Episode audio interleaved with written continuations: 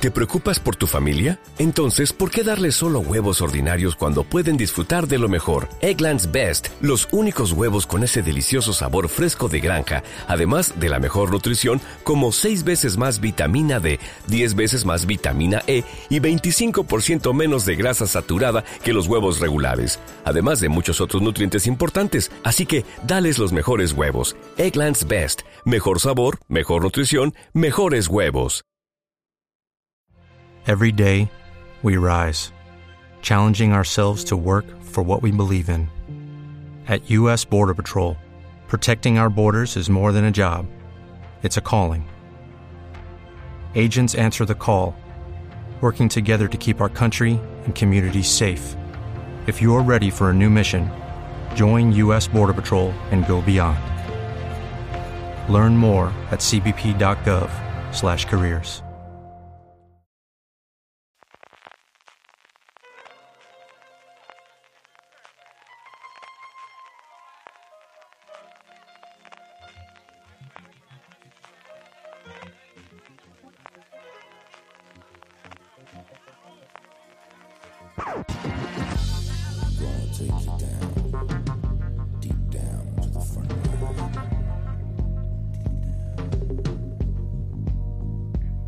Hola, bienvenidos a Fuera de Serie Review, el programa de Fuera de Series donde cada semana analizamos, comentamos y debatimos sobre nuestras series favoritas. Esta semana analizaremos la cuarta temporada de Fear the Walking Dead, el spin-off de la serie clásica ya de zombies de AMC.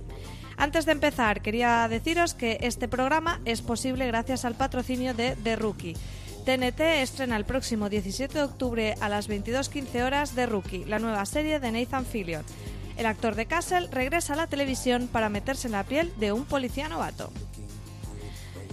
Bueno, como os decía, vamos a hablar de Fear the Walking Dead y para ello tengo conmigo a dos zombie maníacos, dos expertos en la materia putrefacta, como son Richie Fintano de la Tertulia Zombie, compañero mío, mm, la casualidad. Hola Richie. Hola, ¿qué pasa? Un poco más de alegría o, o hola, ¿qué Hola, pasa? ¿qué pasa? ¿Cómo estamos, hombre? Y también tengo conmigo a David Mulet de La Constante y sus múltiples mm, multiversos de spin-offs. ¿Cómo se llama tu podcast de The Walking Dead? ¿O, es dentro, o se llama La Constante? Ya me pierdo con vosotros. El de The Walking Dead se llama el podcast. Ah, el podcast. El podcast Gran nombre, gran nombre. se sentirá ahora mismo huérfano, nunca mejor dicho. No te creas, algunos están incluso contentos, o sea que bueno. Pero nada, que hola, hola a todos, con alegría, sí, hola. Bueno, pues eh, aquí estos dos expertos en The Walking Dead, en Fear the Walking Dead, vamos a hablar de esta cuarta temporada que diréis, bueno, cuarta temporada y de una serie spin-off, esto tiene chicha para comentar. Eh, pues bueno, mm, yo creo que sí, por eso vamos a, a hablar de ella, porque realmente se ha comentado muchísimo que esta cuarta temporada de Fear parece una serie totalmente nueva, hasta incluso con un cambio de cabecera. Eh, David, ¿a, ti te lo ha parecido que han hecho una especie de borrón y cuenta nueva en esta cuarta temporada? Sí, hombre, yo, yo creo que es cierto que la serie ha evolucionado. Fear the Walking Dead ha evolucionado, ha mejorado bastante con, con sus anteriores temporadas. O sea, clarísimo. Eh, han tratado de hacer una especie de reinicio y yo creo que por esa parte les ha funcionado bastante bien. Y es cierto que a lo largo de esta temporada ha habido momentos en los que he dicho, oye, pues mm, ha subido mucho el nivel. Digo, es que esto no le tiene nada que envidiar a, a la serie madre, a The Walking Dead. Lo que pasa es que luego había otros capítulos en los que te recordaban que, que era fiar y, volvían un poquito a niveles mm, más bajos, ¿no? Pero sí es cierto que, que se ha notado una mejoría y yo creo que desde luego que la cuarta temporada me parece que es la, la mejor de, las cuatro que, lleva. Ujú. Bueno, no lo hemos avisado, vamos a hablar en este primer blo- bloque sin spoilers y después ya eh, hablaremos destripando la trama, pero tranquilos que os avisaremos, haremos una pausa. Eh, de momento, si no estáis al día con la cuarta temporada, podéis escuchar eh, hasta que os avisemos. Richie, ¿tú, ¿tú crees que alguien que no haya visto nada de Fiar podría incluso empezar en la cuarta temporada? Pues rompiendo todos, eh, todas las reglas eh, que yo mismo me impongo como seriéfilo, sí, sí puede. Yo soy de los que opina que las series hay que respetarlas y hay que tener un mínimo de, de, mesura y ver las series desde el principio hasta el final en el orden exacto en el que te las proponen. Pero por primera vez creo que efectivamente si te saltas las tres primeras temporadas de Fear the Walking Dead y empiezas por la cuarta, no pasaría absolutamente nada. Es más, tu mente te lo agradecerá. Porque efectivamente creo que, como decía David, es la mejor temporada de la serie. Creo que sin lugar a dudas ha, subido como dos escalones perfectamente porque, porque han decidido darle un giro bestial a la serie, una, una, un lavado de cara en el que cambiamos esa estética de, historia fronteriza, algo plomiza también, que era un poco cansina, que, ya estaba muy agotada, que poco había que exprimir ya, como le pasa a muchos de sus personajes.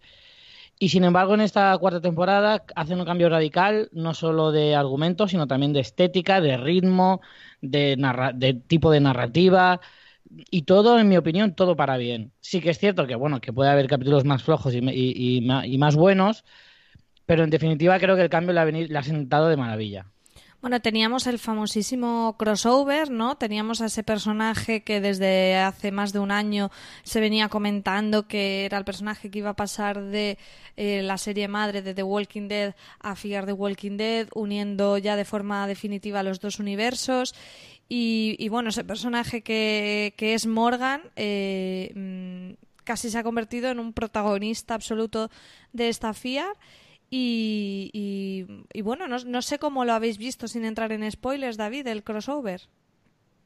Pues a mí me ha gustado. A mí me. A ver, Morgan es un personaje que, que no era de mis favoritos en, The Walking Dead, pero tampoco era un, un personaje que odiaba. O sea, era un personaje que, que, tenía cierto encanto. Y me parece que Fiar era. Mm, pues era la, era la serie a la que podía ir. O sea, si tenía que ir un personaje a fiar de Walking Dead, creo que Morgan era el más indicado.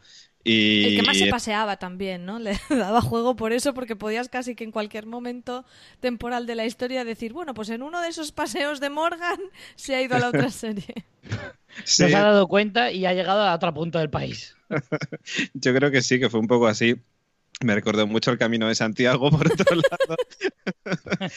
pero, pero sí es cierto que, yo creo que es un, es, un, es un personaje que le ha venido bien a Fiar. Y, me parece que, ese protagonismo que ha acabado acaparando en la serie eh, también era necesario. Yo creo que, la, que Fiar de Walking Dead adolecía un poco de, de personajes carismáticos. Y, es cierto, como decía antes, que Morgan no es el que más carisma tenga, pero, pero sí que me parece que tiene un carisma que está por encima de prácticamente todos los personajes de Fiar. Y, les hacía falta eso. Lo que pasa es que lo que también por otro lado me ha gustado y me ha parecido interesante es que, bueno, por, por, norma general, pues se traduce... Eh, actor principal, protagonista a líder del equipo, ¿no? Y en este caso, pues parece que no sé si irán por ahí los tiros, pero sí que parece que van en cierta medida por ahí. Y, me gusta también conocer esta faceta de Morgan, eh, que no es la de, digamos, la de la de un subordinado, sino la de liderar él un, grupo, ¿no? Y esto me parece bastante interesante también. Yo creo que también al propio personaje de al propio personaje de Morgan le venía bien un cambio. O sea, el cambio de serie no solo le ha venido bien a Fiat, le ha venido bien al personaje de Morgan que en The Walking Dead empezaba a estar un poquito desdibujado, empezaba a estar ya más que agotado con esa dualidad suya de ahora soy bueno, ahora soy malo, ahora soy un asesino en serie, luego soy alguien zen.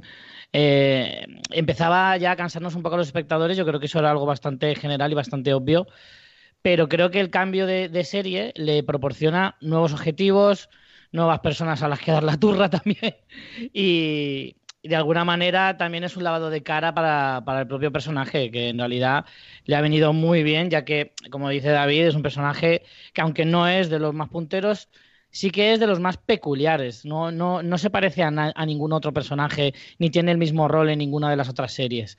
Creo que es alguien que, destaca, no como el protagonista supremo, pero sí como para decir, joder, este tío siempre le pasan historias guays. Entonces, que haya cambiado de serie, yo creo que le ha venido muy bien.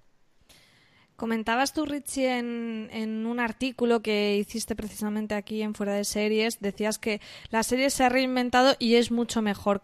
¿Cuáles más son un poco las características que, además de las que ya hemos comentado, como el cambio de ubicación, la introducción de Morgan, eh, qué otras características crees tú que han hecho que mm, realmente estemos ante una FIAR diferente?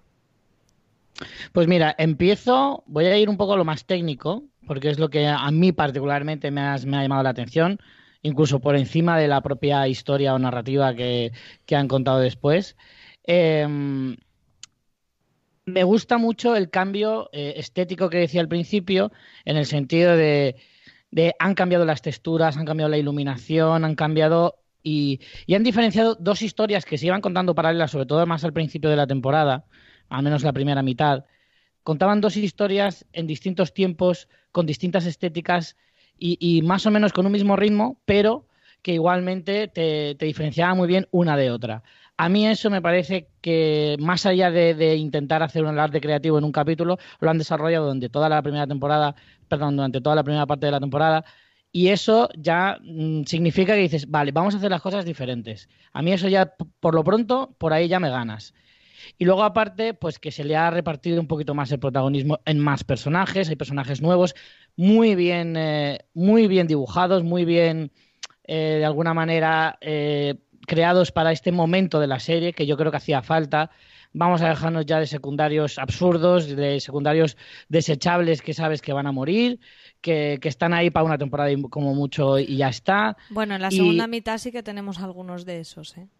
Sí, sí, pero, pero hacía tiempo que no teníamos personajes que sabes desde el primer momento que se van a quedar.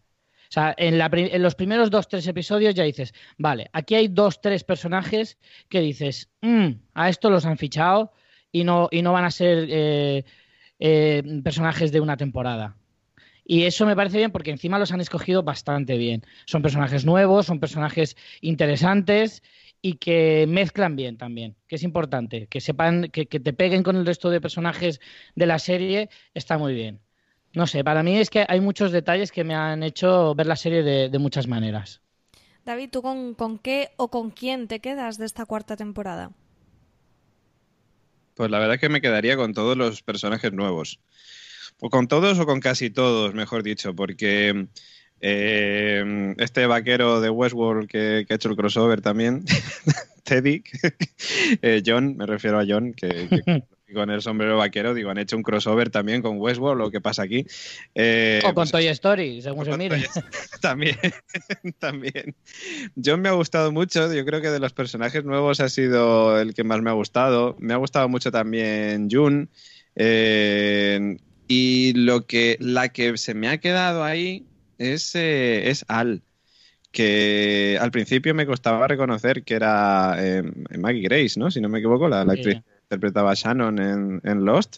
Al principio me costaba reconocerla, luego dije, anda, pues es ella.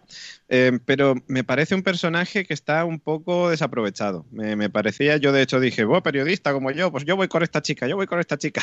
pero me parece un personaje que han dejado un montón de cosas por contar de ella. Espero que en la siguiente temporada te cuenten más cosas, porque, a ver, se presenta con un camión bastante imponente. De los SWAT. es como, esta chica, ¿de dónde ha sacado el camión? Claro, y, esa historia me, encantaría conocerla y es algo que, no hemos visto. Eh, mm. me, hubiera me hubiera gustado ver algún flashback de ella o algo así. Es un personaje que, que era, me pareció interesante hasta que la dejaron de lado. Creo que es un poco también lo que dice Richie de que se nota que estos personajes han venido a quedarse y quizá pues quieren ir un poco guardándose algunas en la manga para ir revelando cosas de ellos eh, pues en, próximas temporadas.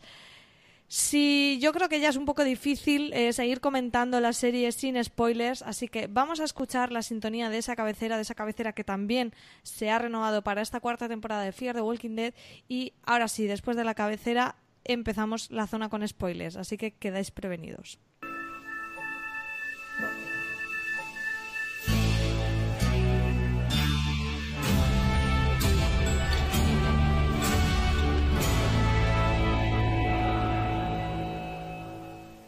Bueno, veníamos hablando de los nuevos personajes, ya estaba David un poco apuntándonoslos. Tenemos a, John, a ese cowboy bueno, a Al, la, la, periodista, y a esta compleja mujer que se llama de tres maneras, según el episodio, según el grupo, Naomi barra Laura barra June y también a Charlie, no nos olvidemos de ella, que es una, la niña esta que mm, viene dentro del grupo de los villanos de la primera mitad de la temporada, pero que luego en la segunda mitad acaba uniéndose.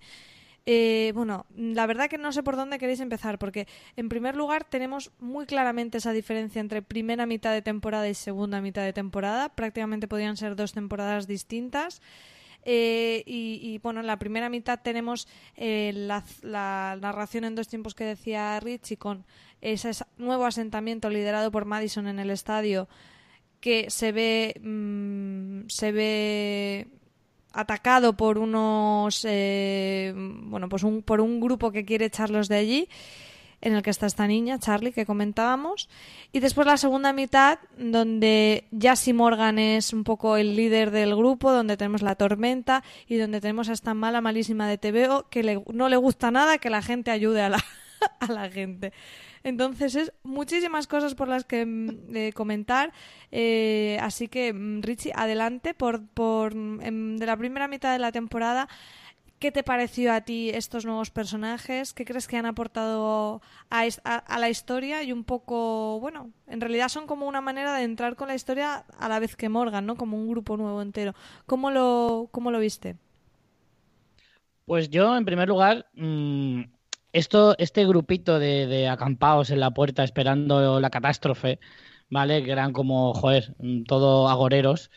Eh, me gustó que fuera como. Era el primer grupo reconocible al que se enfrentaban eh, los protagonistas de FIAR. Me explico. O sea, se han enfrentado a otros grupos, eh, se han enfrentado a los militares del rancho, se han enfrentado a gente por ahí, pero no eran tan reconocibles como grupo como en este caso, ¿no? Que estos eran como nómadas y que iban esperando que, fueran cayendo los asentamientos para aprovecharse un poco de la situación. Eran los primeros villanos visibles con un líder y tal al que se enfrentaban y en el que Madison veía un poquito la, horma de su zapato, ¿no? De alguna manera. Entonces me gustaba, me gustaba además ese ritmo pausado del personaje de decir, no os vamos a atacar, solo os vamos a incomodar aquí esperando que os vayáis. Porque en algún ¿No te encantaría tener 100 dólares extra en tu bolsillo? Haz que un experto bilingüe de TurboTax declare tus impuestos para el 31 de marzo y obtén 100 dólares de vuelta al instante. Porque no importa cuáles hayan sido tus logros del año pasado, TurboTax hace que cuenten. Obtén 100 dólares de vuelta y tus impuestos con 100% de precisión. Solo con Intuit TurboTax. Debes declarar para el 31 de marzo. Crédito solo aplicable al costo de la presentación federal con TurboTax Full Service. Oferta sujeta a cambios o cancelación en cualquier momento. Hola, buenos días, mi pana. Buenos días, bienvenido a Sherwin Williams. ¡Ey! ¿Qué onda, compadre? ¿Qué onda? Ya tengo lista la pintura que ordenaste en el ProPlus app. Con más de 6.000 representantes en nuestras tiendas listos para atenderte en tu idioma y beneficios para contratistas que encontrarás en aliadopro.com. En Sherwin Williams somos el aliado del PRO. Momento eh, vais a, el, estadio caerá. Entonces, esa, idea que no habíamos visto ni en Walking Dead ni en Fear, me parecía bastante interesante. Eh, lo que decías de que hay dos, temporadas bien diferenciadas, dos formas de narrar, porque ya en la segunda mitad ya no se ve esas dos historias en paralelo, sino que solo queda una en la que se unifican casi todos los personajes. Eh, o se van como reagrupando. Primero acaban todos desperdigados, pero luego acaban todos juntos de nuevo. Eh, me gusta también. O sea, ver dos, dos tipos de, de, serie diferentes siendo la misma serie, a mí eso me ha gustado, me ha parecido bastante original, eh, original para ser fías, me refiero. Y, y no sé, la villana esta de la segunda parte de la, de la temporada sí que es verdad que la veía un poquito más forzada. Eh, un discurso un poquito difícil de tragar, que por muy psicótica que estés, por mucho que te haya traumado la muerte de tu marido porque nadie te ayudaba, era como una reacción excesiva, se ha podido cargar a lo menos 30 personas, solo por eso, vamos a ver, no se acaba tan desquiciado por un tema así, al menos no de esa manera. Me ha parecido un pelín forzado, un poquito forzadete, que tenía sus puntos de intriga, de suspense en algunos momentos, sí, pero ya te digo que ahí ese ha sido de los puntos que más me ha costado tragar de la, de la temporada. David, ¿tú qué, qué parte de qué villanos te han gustado más por, por entrar en el tema villanos que Rich apuntaba? Hombre, a mí me ha gustado, perdón, me ha gustado mucho el villano, el, que les hace el bloqueo, digamos, aquí comercial en el, en el estadio, porque básicamente, por, o sea, no, es porque me haya gustado mucho el villano en sí, sino porque tenía la ilusión y la esperanza de que mm, gracias a él pudiera morir Madison y por fin se De verdad. Sí, porque... Totalmente de acuerdo con David. creo que realmente eh, una cosa que necesitaba esta serie, y ahora por fin lo podemos decir sin spoilers, o sea, con spoilers, es, era que muriera mm, prácticamente todo el elenco original de esta serie, porque realmente eran unos personajes que rozaban lo absurdo. Mm, y, realmente me alegro mucho de que la mayoría de ellos haya muerto y de que a día de hoy pues solamente tengamos a Strand, a Alicia y a, y a Lucía que, bueno, dentro de lo que cabe son, son de los personajes más rescatables del elenco original. Entonces, yo sí me tengo Pero que... si lo piensas, David, perdona, sí, perdona que te interrumpa. Pero si lo piensas, a unos los han matado y a los que han sobrevivido les han matado el protagonismo. Ahora ya dejan de ser protagonistas principales y han pasado casi casi a ser secundarios. realmente Estran y, ¿Se llama Lucía, has dicho? La otra chica. Eh, Luciana. Luciana. Eh, Stran y Luciana están súper desaparecidos en esta, en esta cuarta temporada. Eh, la única que resiste es Alicia y realmente con un peso muy interesante, sobre todo en el regreso después de la. Bueno, en la primera mitad, con eh, casi como haciéndose líder de esa segunda narrativa una vez ya Madison ha muerto de perseguir a los responsables del estadio y ya una vez Madison muere en la, cuando lo descubrimos no en la segunda mitad asumiendo bueno el gran duelo de la muerte primero de Nick de Madison y todo ese perdón a Charlie me parece que es la única que le han dado un poco de trama interesante que luego podremos cuestionar hasta qué punto nos resulta creíble que Madison se, lleve a, se lleve a Charlie a la playa después de que sea la asesina de su hermano. Pero, pero por lo menos es un personaje muy interesante y a mí es que esta actriz me tiene enamoradísima, me, me gusta un montón cómo lo hace, pero sí que es verdad que tanto Strand como Luciana están desaparecidos y yo no estoy de acuerdo en que Madison merecía morir. Yo mm, creo que era un personaje muy interesante y, en, y creo que el, peso que tiene en la primera mitad de la temporada ella defendiendo el asentamiento es bastante chulo. No seáis haters de Madison. de todas maneras, si te das cuenta un poco del, del, asunto en esta temporada, yo creo que el personaje que antes interpretaba Madison es el personaje que ahora representa un poco Jun. Y me parece que el cambio es brutal. O sea, creo que, que Jun es muchísima mejor Madison de lo que era Madison.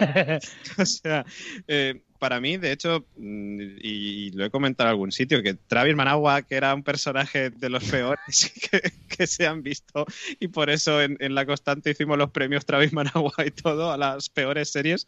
Eh, prestigiosos premios. Prestigiosos, bueno, por cierto, Fier de Walking Dead ganó el Travis Managua Peor Banda Sonora, yo ahí lo dejo, pero porque no tiene prácticamente. Eh, pero me refiero a que había una serie de personajes que tenían que morir, y para mí era necesario que, Madison también se quitara de en medio para poder, digamos, ceder ese protagonismo a otra persona. En este caso, la persona que está llevándose ese protagonismo es Morgan y la persona que ha, digamos, adoptado su personalidad en cierta medida es June. Y creo que ambos dos lo hacen muchísimo mejor de lo que lo hacían Travis y de lo que lo hacía Madison. Entonces, me, parece un cambio muy, muy necesario. Es cierto también que el, personaje de Charlie eh, me parece también en cierta medida algo innecesario, es un personaje que no aporta muchísimo, pero eh, por otro lado, pues consiguió también aporta el drama para Alicia y para toda su familia. Efectivamente, o sea, es que también acaba con otro de los personajes del elenco original, como es Nick, y, que bueno, que, lo siento porque es cierto que Nick, yo tenía el, tenía cierta bipolaridad con, hacia él, porque había momentos en los que me parecía un personaje muy interesante, otros en los que me parecía un personaje totalmente absurdo y prescindible. Bueno, finalmente han acabado con él, pero también ha hecho bien en ese sentido. O sea, yo creo que Charlie ya ha hecho todo lo que tenía que hacer. Y hmm. ahora el, el papel de Charlie es un poco el papel de Carl en The Walking Dead eh, eh, y en fin, de hecho hay una de esas escenas que encuentra ella el sombrero de John y se lo pone y es como, ostras, mira, pues ya está, ya tenemos al nuevo Carl para, para fiar. Y luego otra cosita de lo que decíais, ¿no? Del tema de, de, ese grupo que se separa y luego se vuelve a unir en la segunda parte de la cuarta temporada, me recordó salvando las distancias a esos principios también de, de Walking Dead, con ese grupo original, eh, pasando por penas y glorias a lo largo de de Estados Unidos. Bueno, has abierto un montón de, melones aquí, David. Eh, por ir un poco desgranándolos, hablabas del personaje de, de June. un personaje quizá de los más complicados que hemos visto, eh, pero que también nos ha traído historias muy bonitas, sobre todo en cuanto a su relación con John. Richard, ¿a ti qué te ha parecido esta June que David eh, ve como una heredera de Madison? Yo, yo veo más a Alicia, ¿no? Pero, pero bueno, sí, puede ser que sea una, una, una parte de, de, la herencia de Madison en el grupo. ¿Tú cómo, qué te ha parecido esta June, Laura, Naomi? No sé si me dejo algún nombre. Pues me encanta, a mí me ha gustado mucho la, idea de hacer como una especie de, de Yang entre John y Jun. dicho lo cual, eh, después de haber dicho casi todas las vocales, eh, en el sentido de que, por ejemplo, John es un tío súper transparente. Es un tío que nada más verle ya sabes de qué palo va. Y además es que él no, no tiene ningún problema. Y que no te puede caer mal, ¿eh? Por otro lado, ¿eh? Claro. Es que John es adorable. Pero es un tío, es un tío que va súper de cara y que además no tiene ningún problema en mostrarse tal y como es. Y sin embargo, Jun es todo lo contrario. Y la prueba es eso, que, que, nadie sabe su nombre real o se tiene que poner hasta tres nombres y oculta todo lo que ella es y no te puedes fiar de ella y en cuanto te das la vuelta se ha pirado. Y, y justo los juntan. Y lo hacen de tal manera que consiguen que, que no chirríe, que, que, hasta peguen estando juntos. Entonces, eh, esa dualidad de los dos personajes me parece súper bien llevada. Me ha gustado mucho. El personaje de, de Jun, que al principio es verdad que, no sabes si te va a caer bien o mal, porque por eso, porque no sabes muy bien de qué palo va, si es buena, si es mala, qué oculta. Todos sabíamos que algo raro había con su hija, que eso ya es un poco manido, pero bueno, siempre encaja bien en este tipo de personajes. Pero cuando vas descubriendo y vas viendo, vas rascando un poquito y al final ella se abre y te cuenta un poco su historia, al final acabas empatizando un poquito con ella y estando justo al lado de John, que todos le adoramos y nos cae súper bien, pues al final por extensión te acaba cayendo también bien. No sé, a mí es un personaje que me ha parecido muy interesante, mucho más de lo que me esperaba, la verdad. Eh, David, sí que has comentado tú un poco de Al, que tenías un poco sentimientos encontrados con este personaje. A mí me parece que es un personaje, también creo que me pasa como a ti un poco por deformación profesional, que aporta un punto de vista totalmente novedoso en el universo de Walking Dead, como es el dejar un legado eh, de contar la historia del apocalipsis zombie y ella como, como periodista hace este tipo de entrevistas. Me parece una premisa maravillosa. Eh, que es verdad que quizá queda un poco mm, pues ahí, que no lleva mucho más, más allá de tener esos momentos un poco de mm, carambola, de que justo no ah, descubrimos que ella entrevistó a Madison en un momento y luego así eh, Alicia puede ver esas imágenes de su madre una vez ha fallecido, todo un poco pues qué casualidad. Más allá de ese momento mm, no vemos mucho más. Sí que es verdad que ella en cuanto a personalidad creo que tiene un carácter muy firme, muy determinante y que me gusta mucho ver a una tía, a un personaje femenino con, con, tanta, con tanto carácter.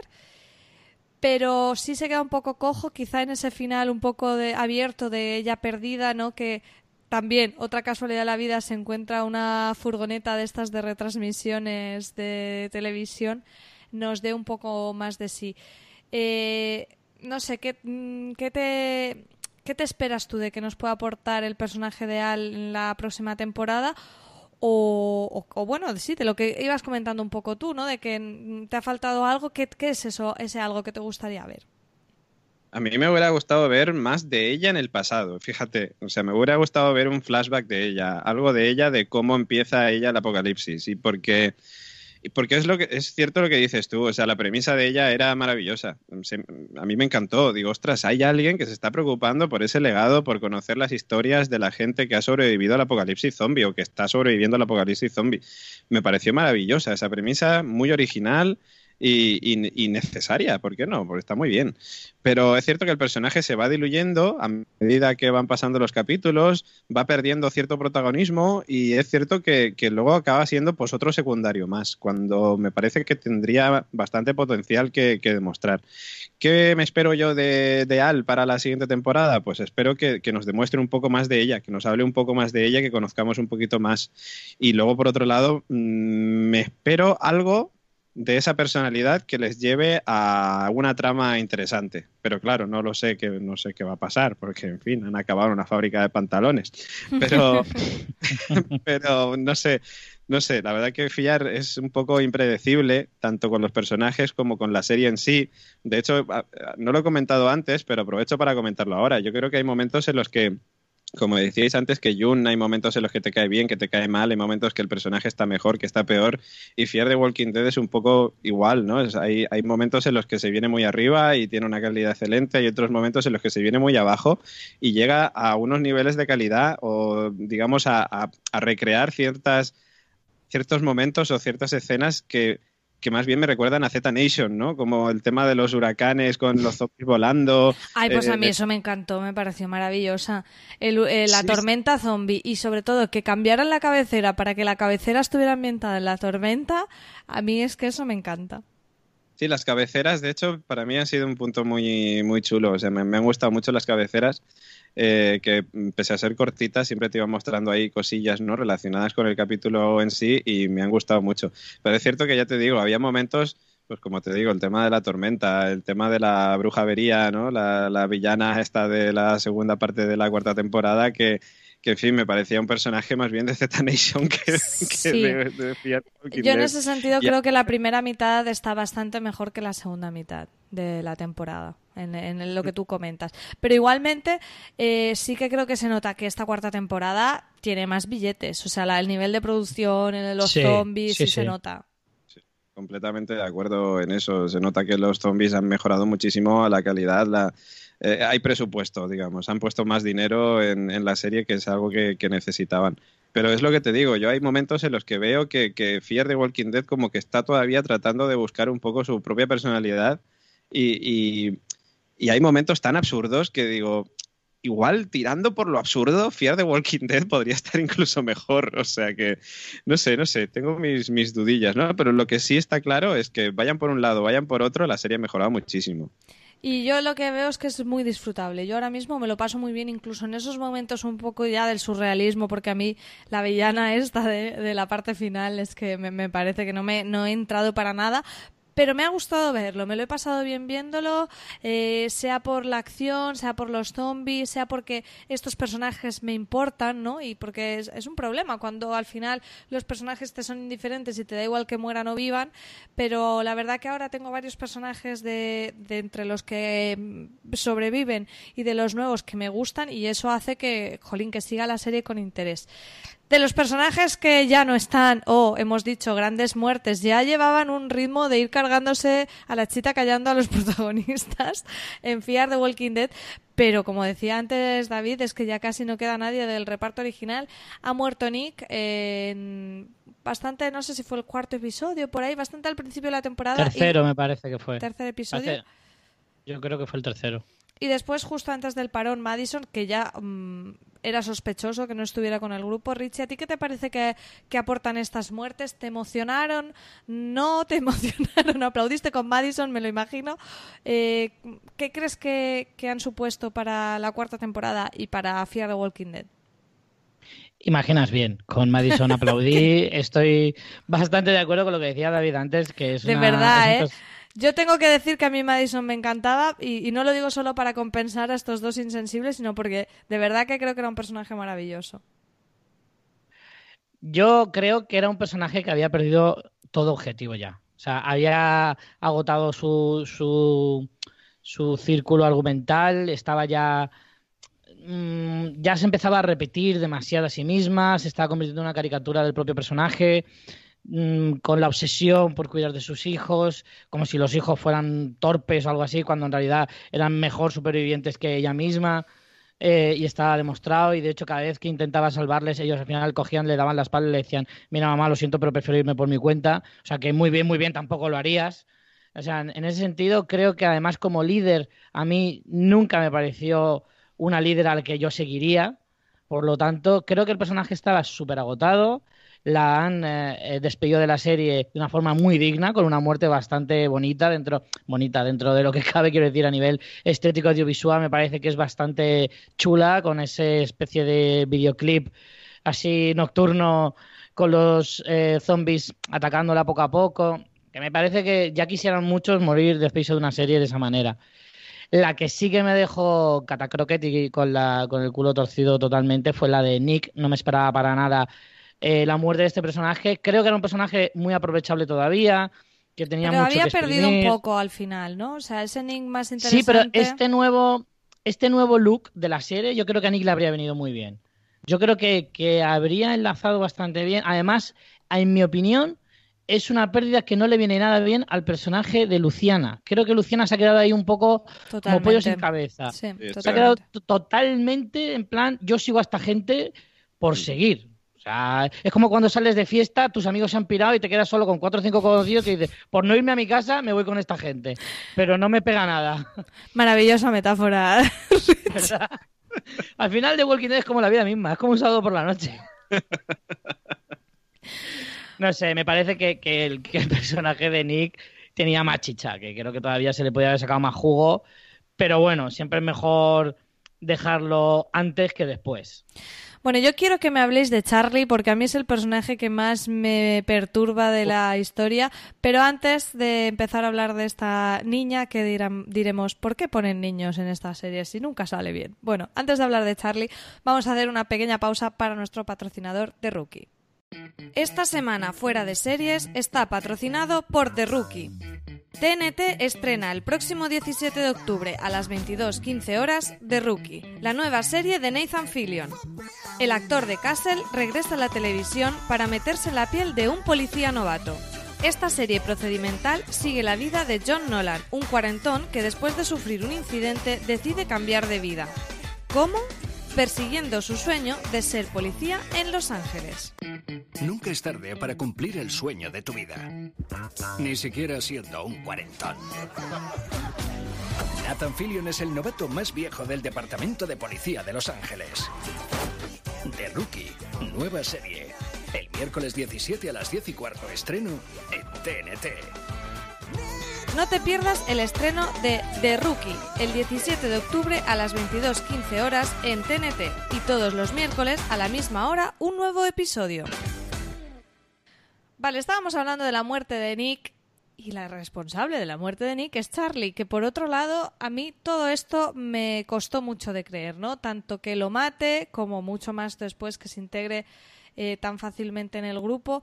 Cuando Charlie precisamente había tenido cierto vínculo con Nick. Eh, entiendo que es como una reacción impulsiva que ni la piensa, pero mm, no sé, yo, aunque fue muy bonita y muy trágica, eh, sigo sin entender muy bien mm, por, por qué Charlie hizo eso. No sé si me puedes iluminar, David Mule. Eh, pues mira, yo tampoco lo llego a entender muy bien del todo. Simplemente trato de explicármelo diciendo, vale, los guionistas quieren terminar con todo lo antiguo y han dicho, vamos a buscar cualquier excusa para que esta niña mate a Nick y ya está. Porque Vale. yo tampoco me lo explico. David, no ha sido de mucha todo. utilidad, Richie. ¿Tú tienes alguna idea? David, no, no nos has iluminado nada, yo sigo a oscuras. A ver, yo creo que mm, los productores de AMC no han aprendido la lección porque ya vimos en The Walking Dead que tener un bebé en la serie es un coñazo y no sirve para nada y lo que hicieron para remediarlo es dejar a embarazada a Maggie. Entonces, Oye, en ojo este con caso, meter spoilers de otra serie que estamos hablando de fiar. En cualquier caso, eh, en, en Fiat parece que es lo mismo. Eh, yo creo que los adolescentes eh, por culeros se ha convertido en una especie de sector minoritario o, desfavorecido en Estados Unidos, al igual que puedan ser pues, los homosexuales, los negros, etcétera, y han dicho, pues hay que tener uno por obligación, vamos a meterlo. Creo que es la única explicación lógica que le encuentro, porque realmente es un personaje que no aporta nada, más que una escena también, a ver, impactante, porque puedes, mm, te puede costar más o menos digerirla, pero es impactante igualmente que sea la niña quien le mate, y ya está. Es que no ha aportado nada más, porque la- el capítulo en el que, en el que Alicia eh, tiene ese conflicto personal de te pego un tiro, no, te dejo tirada, no, me- te llevo a la playa. O sea, ¿cómo se puede pasar en un solo episodio por las tres fases? Cada una más lejos que la, cada una más lejos que la anterior. No sé, me parece un personaje muy innecesario y que, y que, sinceramente, motivos para que esté no veo ninguno. Vale, veo que aquí estamos todos muy en contra de los niños. nos van a decir niñofóbicos. Iba a decirte que total, que Richie tampoco te ha explicado por qué mata a Nick, pero No, no, pero, pero lo ha hecho de una forma más, más elegante cambiando de tema que tú, David. Sí, sí. De todas maneras, yo quiero también decir que ese capítulo en el que Alicia y Charlie tienen sus aventuras y, y desventuras y acaban en la playa, a mí tampoco no me gustó nada, no, no, tampoco le encuentro ningún tipo de sentido, es totalmente absurdo y realmente fue un capítulo que, que en este caso me llegó a cabrear y todo porque me pareció el peor, sin duda, de, de toda esta temporada. Sí, sin duda.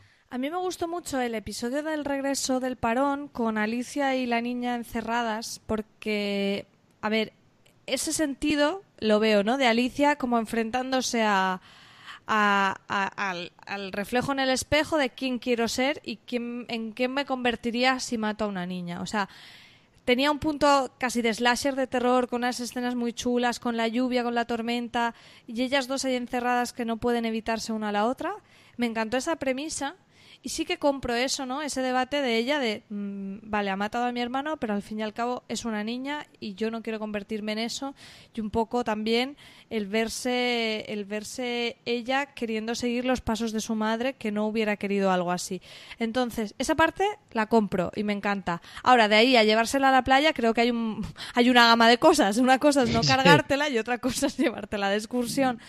Entonces, a mí esa parte me echó, me echó mm, bastante, bastante para atrás.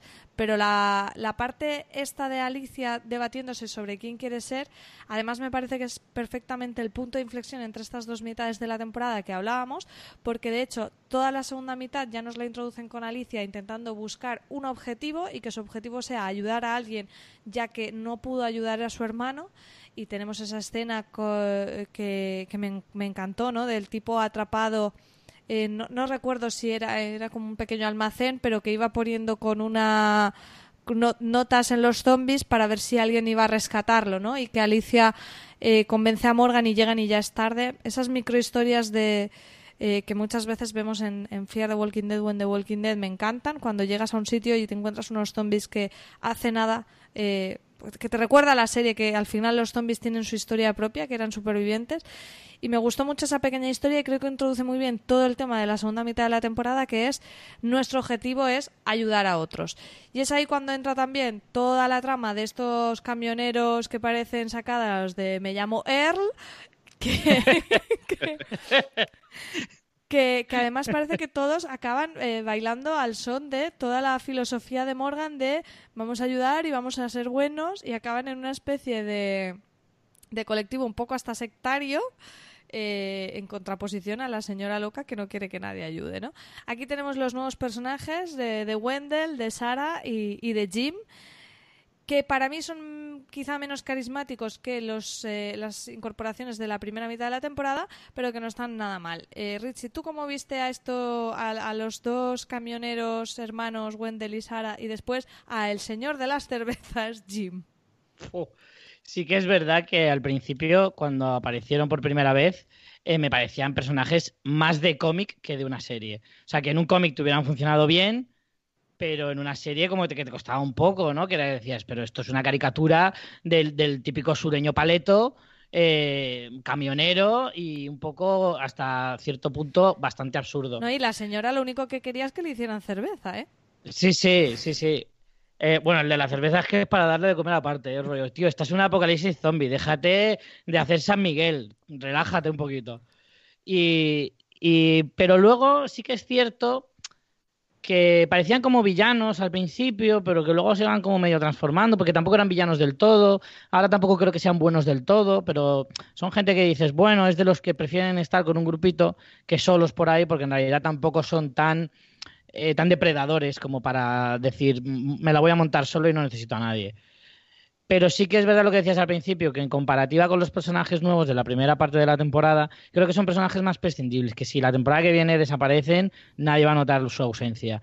Quizá con el tiempo acabes cogiéndoles cariño o acaben evolucionando hacia otra cosa y sí que puedan convertirse en miembros ya eh, totalmente metidos de la comunidad esta que se ha creado, ¿no? Pero verdaderamente lo que tú dices no, tienen la misma el mismo empaque o el, mismo carisma que puedan tener a lo mejor pues John, Jun o, Alt. Creo que me, me parecen personajes de un nivel un poquito inferior. ¿Tú cómo los viste, David? ¿Qué te parecieron estas nuevas incorporaciones y con cuál te quedas? Pues a mí me encantaron. A mí me, gustaron estos dos, bueno, estos tres personajes.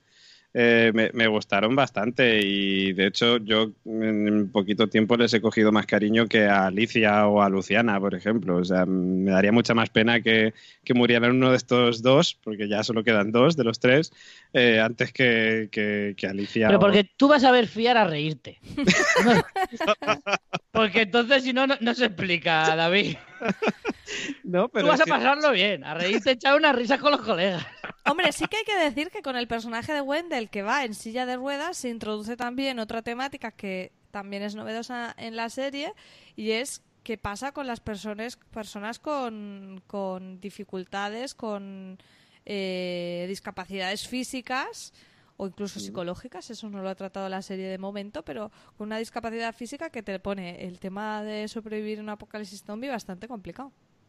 Mm, sí, sí, no, estoy de acuerdo. O sea, nos abre un abanico de posibilidades. Bueno, de hecho, ya las tuvimos un poco en el tema del hospital, tenía que buscar ahí la silla de ruedas y tal, ¿no?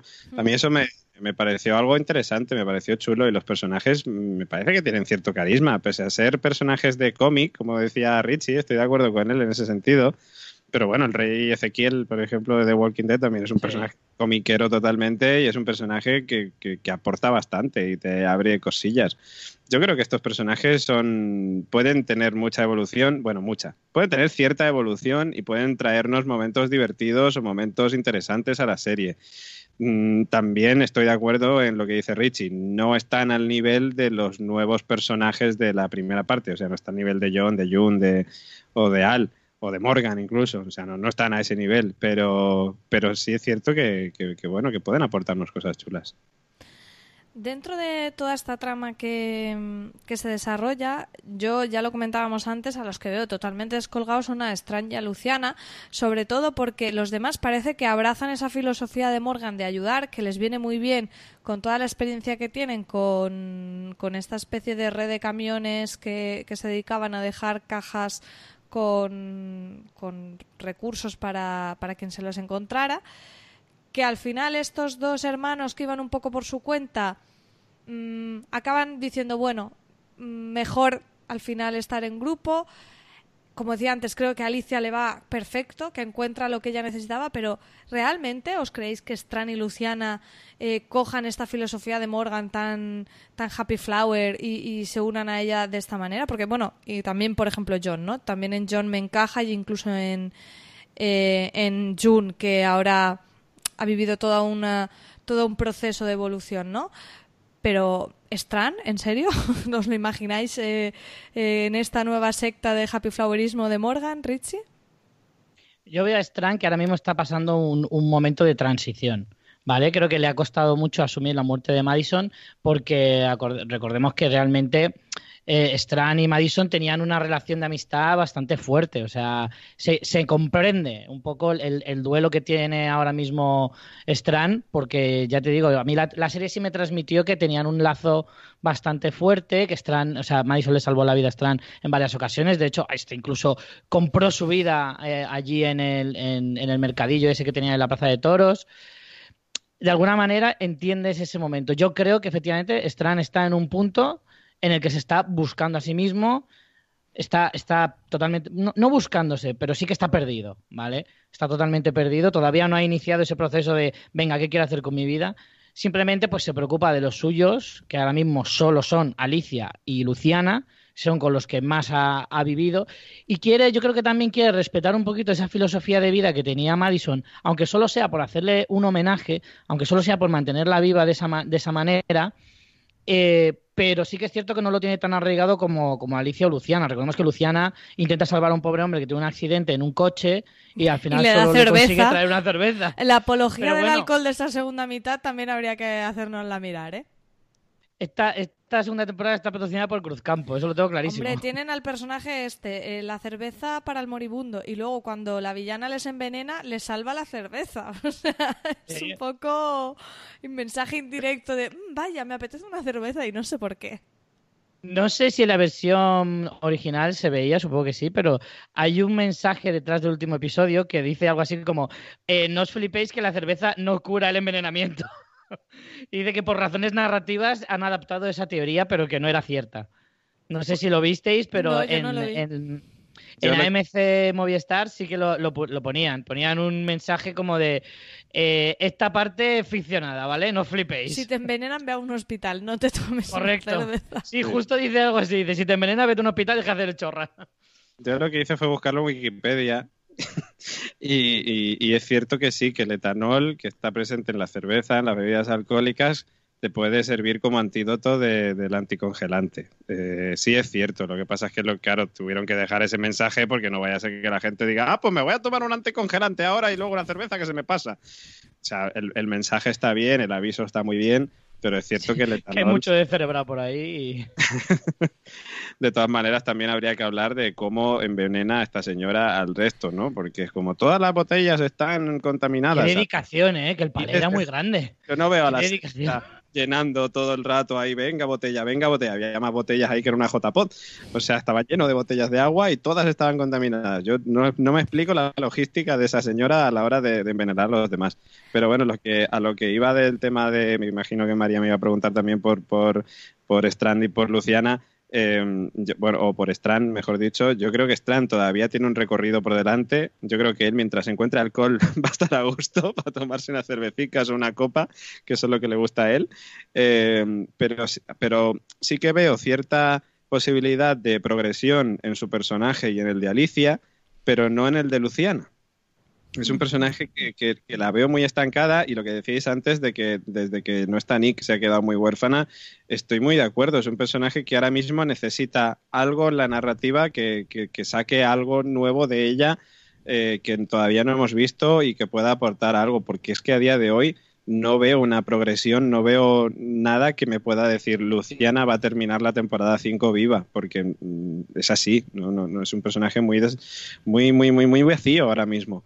Pero Strand, yo creo que todavía, y bueno, Strand me pareció un personaje interesante desde el primer momento que apareció en, la serie y, y creo que todavía puede demostrar muchas cosas más con sus cosillas y tal. Y además ahora, con el objetivo que tienen ellos, ¿no? De empezar a ayudar a la gente, no sé si, si tirarán por el tema de crear una comunidad rollo Alejandría o como The Walking Dead y tal, pero, pero sí que me parecería chulo pues ver un Strand pues en su apogeo, ¿no? En sus cositas de, bueno, voy a hacer trapis aquí con la gente, a ver qué, le- qué tal. Yo creo que por ese lado sí que se podría aprovechar a Strand. Y, y Alicia igual, Alicia es un personaje que después de la pérdida de su madre está de luto y todavía digamos que necesita encontrar su personalidad al haber perdido a toda su familia. O sea, es que recordamos que Alicia ha perdido a toda su familia y, a día de hoy es un personaje que no sabemos hacia dónde va a ir, pero lo que está claro es que va a evolucionar de alguna manera. Sí, pues Alicia, Alicia se le ve que hay una evolución, o sea, que hay un plan para ella realmente, que todavía no nos han desvelado mucho, pero que sí que hay una idea de hacia dónde va a ir. Pero hay otros personajes como Strand, como Luciana, que no sabes muy bien dónde van a acabar. Y yo estoy de acuerdo con lo que decías de que Luciana, si esta temporada acaba muerta, tampoco se le va a echar mucho de menos, ¿eh? yo creo. Yo creo que hablábamos al principio, ¿no? De, si esta cuarta temporada de Fear the Walking Dead supone un reboot de la propia serie, no sé si sería el término adecuado. Eh, y me parece que casi que todo esto, al ritmo de muertes que van de personajes originales, irá encaminado. Y a mí no me extrañaría, y incluso me parecería bien que se quedara Alicia, toda la gente nueva ya está. Porque eh, estoy con vosotros que Luciana, mm, de momento, a no ser que le den bola, no aporta nada. Y Strand, mm, si me lo quitas por lo que ha hecho en esta cuarta temporada, eh, tampoco me mata. Estaba un poco allí pues para llevar el rifle porque Alicia no iba a ir sola armada a buscar venganza. Necesitaba alguien más y estos dos le servían de eso. Pero al ritmo que va la serie va a ser dentro de una temporada, va a ser una serie completamente nueva con un casting absolutamente renovado y, de momento bastante interesante. Eh, decía David, ¿no? Que la serie termina con esa con porque Morgan tiene al inicio esa misión de volver a Alejandría, pero al final eh, decide eh, seguir el un poco el legado de este oso polar, que era el camionero que empezó o al que, bueno, al que vemos zombificado, que lleva esta red de camiones distribuyendo en las carreteras eh, paquetes de ayuda. Ellos con, su, con su nuevo lema de ayudar a todo el mundo mm, parece que van a montar esto y no sé exactamente eh, qué esperáis de la próxima temporada. Mm, ¿Creéis que esto va a dar de sí? Un poco ya apuntabais de mm, que se cree una nueva comunidad. Eh, no sé, Richie, ¿tú qué, querrías ver en esta temporada ya que has quedado tan contento con la cuarta de, de Fear the Walking Dead y vas a seguir? Pues la verdad es que ha conseguido que me tenga bastante inquieto en el buen sentido de decir no tengo ni idea de para dónde va a tirar la serie. O sea, realmente, hombre, los indicios de último, del último episodio es que, pues que van a hacer ahí una labor social y tal, cosa que en realidad me interesa bastante poco. Yo hubiera preferido otro otro cliffhanger de, no sé, de alguna otra cosa o algún grupo al que deben enfrentarse o una cosa así, pero em, este afán exacerbado de Morgan de hacer el bien y que todos parece que siguen también un poco esa misma estela, muy bien me lo tienes que contar para que me convenza. Aún así, viendo este gran cambio que ha experimentado la cuarta temporada, mis expectativas son buenas. Creo que la serie ha cogido una buena línea. Lo que me espero de ella, pues no lo sé, sinceramente. Ya digo que me tiene muy perdido y, simplemente me deja ahí un poquito el resquemor de ese último punto de venga, vamos a ser los camioneros felices. Mm, me deja un poco inquieto, nada más. Pero por el resto, yo creo que la serie ha cogido buen rumbo y espero que la segunda, en la quinta temporada pues sigan un poco esa línea. David, ¿tú qué esperas? Pues depende. Aquí te contesto la gallega. depende. Porque, bueno, si realmente el objetivo de, de, AMC y de los showrunners es que, o de Kidman, por ejemplo, es que The Walking Dead siga y siga y siga, Mm, yo vería lógico que Fiar acabara uniéndose, en el sentido de que vería lógico que no durase Fiar de Walking Dead más de cinco o seis temporadas y que algunos de los personajes eh, se unieran, digamos, a la comunidad de The Walking Dead para dar paso a otro spin-off, porque está claro que esta gente ha hecho que quieren hacer 10 años más de, digamos, de factoría de Walking Dead y seguramente saquen algún spin-off nuevo. No veo a Fiar The Walking Dead aguantando nueve temporadas como está ahora The Walking Dead. No lo veo. O sea, yo creo que la siguiente o la o la próxima, o la quinta o la sexta, debería de ser el final de, de Fear the Walking Dead.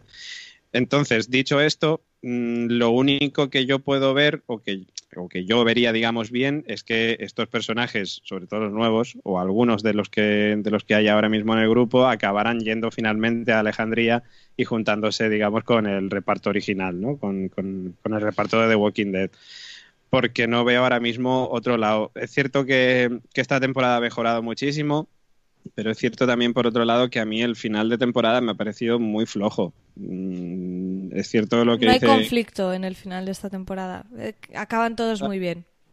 Sí, y aparte es que la villana, la señora esta, la bruja Veriano, no me parecía un personaje, un, un, villano, digamos, como que no era un villano que te hiciera pasarlo mal. O sea, es decir, cuando ves a todos los personajes que están envenenados por anticongelante, nadie espera que todos vayan a morir y que solo se salve Morgan. O sea, yo no lo veía, con lo cual era muy previsible el final en el sentido de que sabíamos que de alguna manera se iban a salvar.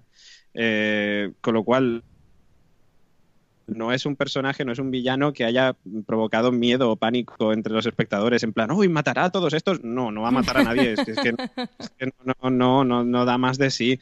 Y, y, en fin, y ese cambio radical. Bueno, lo primero está el tema que sí, que ya lo hemos dicho antes, lo de las cervezas, que es mm, impactante cuanto menos, aunque sea cierto que la cerveza o el etanol, mejor dicho, cure el anticongelante, o digamos, o sea, eh, antídoto. Pero que eso ya te choca. Pero lo que me chocó también fue como, bueno, nos vamos a Alejandría. No, espérate, que me lo he pensado mejor y al final. Sí, todos le siguen, ¿no? Parece que ya la han asumido como líder supremo y es como, ah, vale, Morgan, pues si has cambiado de idea no pasa nada, lo que tú digas. pues a fabricar pantalones, pues venga. Pues Muy útil en un apocalipsis zombie, mucho más que la cerveza. Sí, es que ya te digo, ese final es lo que dice Richie, no sabes qué te vas a encontrar en la siguiente temporada. Entendemos que sí, que empezarán pues ahí a repartir, a hacer un poco la labor que hacía el oso polar, ¿no? Que el camionero este. Y, pero, pero no sé qué, hacia dónde se va a desarrollar, con lo cual la única idea que yo tengo es la que os digo, que algo pase o algo o la narrativa, digamos, les vaya llevando finalmente hacia Alejandría de alguna manera. ¿Con qué momento o escena de esta temporada os quedáis? Para, ¿qué, es lo que más, más os ha gustado, Richie? Ostras, pues es difícil. A mí la muerte de Nick me impactó bastante y la muerte de Madison, aunque celebrada, me pareció... Siempre tienes que dejar ahí el apunte. El apunte. es que es verdad. Eh, aunque fue celebrada, mm, me pareció estéticamente muy chula. Me pareció un momento muy guay.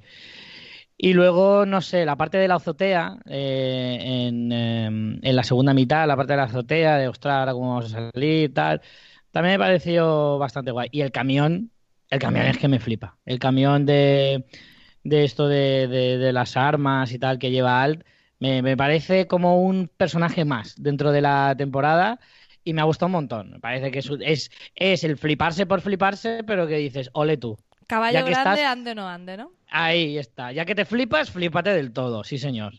Yo eso lo aplaudo. David, ¿tú con qué te quedas? Pues con la muerte de Madison. No, eh, a ver, es cierto que estoy con Richie, es que no puedo evitarlo. Yo, yo celebré ese momento y aparte es que estoy también con él cuando decía que era una muerte muy digna. O sea, a ver, es una muerte que eh, cinematográficamente está muy bien hecha. O sea, a mí que me maten así, macho. A mí que, me, maten así. Efectivamente. Cuando tenga que morir, cuando llegue mi hora, porque pues sea así. Sea así, que sea así. Sí, sí, no, a mí, a mí me, me, me pareció, digamos, lo, de lo más destacable de esta temporada eh, junto, por cierto, con algo que no hemos dicho, que no es una cena, pero creo que, no podemos dejar de pasar, por, que es qué pasa con los walkies en, en, Fear the Walking Dead, porque es que se te acaba un walkie eh, y encuentras un coche, tienes otro walkie con batería para hablar con todo el mundo, todo el mundo tiene un walkie. Es que estaban en los 80, todo el mundo tenía walkies, no había móviles por lo visto. Sí, además todos funcionan, todos tienen la batería estupenda. Se gasta uno, no pasa nada. Si aquí en el coche de enfrente me voy a encontrar otro que todo el mundo tiene walkies. Y además me encantó la escena en la que Morgan está arriba del techo, ahí en el tejado del hospital, y le avisan por walkie de que no le van a dejar solo y vas viendo cada uno en las escenas que te van mostrando la cara con el walkie, todos hablando, y es como, ¿qué pasa con los walkies en, Fear the Walking Dead? Tienen vocación de podcasters en Fear the Walking Dead y es la, esa radio que es un poco el origen del podcasting casi, pues lo mismo. Yo creo que para la siguiente temporada va a evolucionar la serie en un podcast que van a hacer ellos y nos van a hacer la competencia. Pero bueno, eh, básicamente a, lo de, a la escena que más me impactó, vuelvo a lo de Madison, que, me pareció muy, muy impactante esa, esa escena. Y si me tuviera que quedar con, con otra aparte de esa, pues eh, quizás me quedaría con, con, los momentos. Fíjate que no me gustó el capítulo, pero sí que me gustó el tema del huracán con los zombies volando por ahí. O sea que, yo creo que eso, eso también me gustó mucho. Bueno, yo la muerte de Madison también la pondría como mis escenas favoritas. No porque quisiera que mataran a Madison, sino como... Eh, un poco sí, un poco sí, no mientas. Estoy, estoy, con vosotros en que... No le mientas a los oyentes que está muy feo. Que no, que no, que no, que a mí me gustaba Madison. En que está muy chula rodada y también me gustó mucho el arranque de la temporada, con la presentación del personaje de John en esa hoguera eh, también, también me gustó. Y eh, los zombies voladores. Yo, el, rollo, el mago de Oz, eh, Fit Zombies, me encanta. Eso también me gustó un montón. Estoy de acuerdo contigo, estoy de acuerdo contigo. Y se me olvidó decirlo, pero estoy muy de acuerdo que en ese, ese arranque de temporada me pareció estupendo también. Sobre todo la escena también en la que vemos a, Morgan, ¿no? Caminando y caminando y caminando, me pareció maravilloso. Y de hecho, ese primer capítulo de la cuarta de Fiar, de los mejores, yo creo que se han hecho en serie. Con cameos, con cameos de Rick de Jesús y de Carol, si no me equivoco. Sí, me suena a Carol también. Bueno, chicos, pues al final sí quedaba de sí la cuarta temporada de Fear the Walking Dead. Llevamos una horita grabando y nada, ya toca despedirnos. Antes, por favor, hacernos el spam correspondiente. Richie, ¿dónde pueden escucharte hablar de zombies y seguirte? Pues si queréis oírme hablar de zombies, eh, tenéis la tertulia zombie de The Walking Dead de la factoría Fast Fiction eh, la que hago con una chica muy maja que está empezando ahora en esto de los podcasts, se llama María Santonja, no lo hace mal, así que por favor echarle un oído. Y mm, también tenéis Fans Fiction, en que he hablado de cine y series en general, también con esta chica, y bueno, un montón de podcasts más que si me pongo aquí a decirlo no dejo hablar al mule. No, yo te había dicho que hicieras spam específicamente de zombies, no hacía falta que hicieras de todo lo demás. David Mule, ¿dónde podemos escucharte?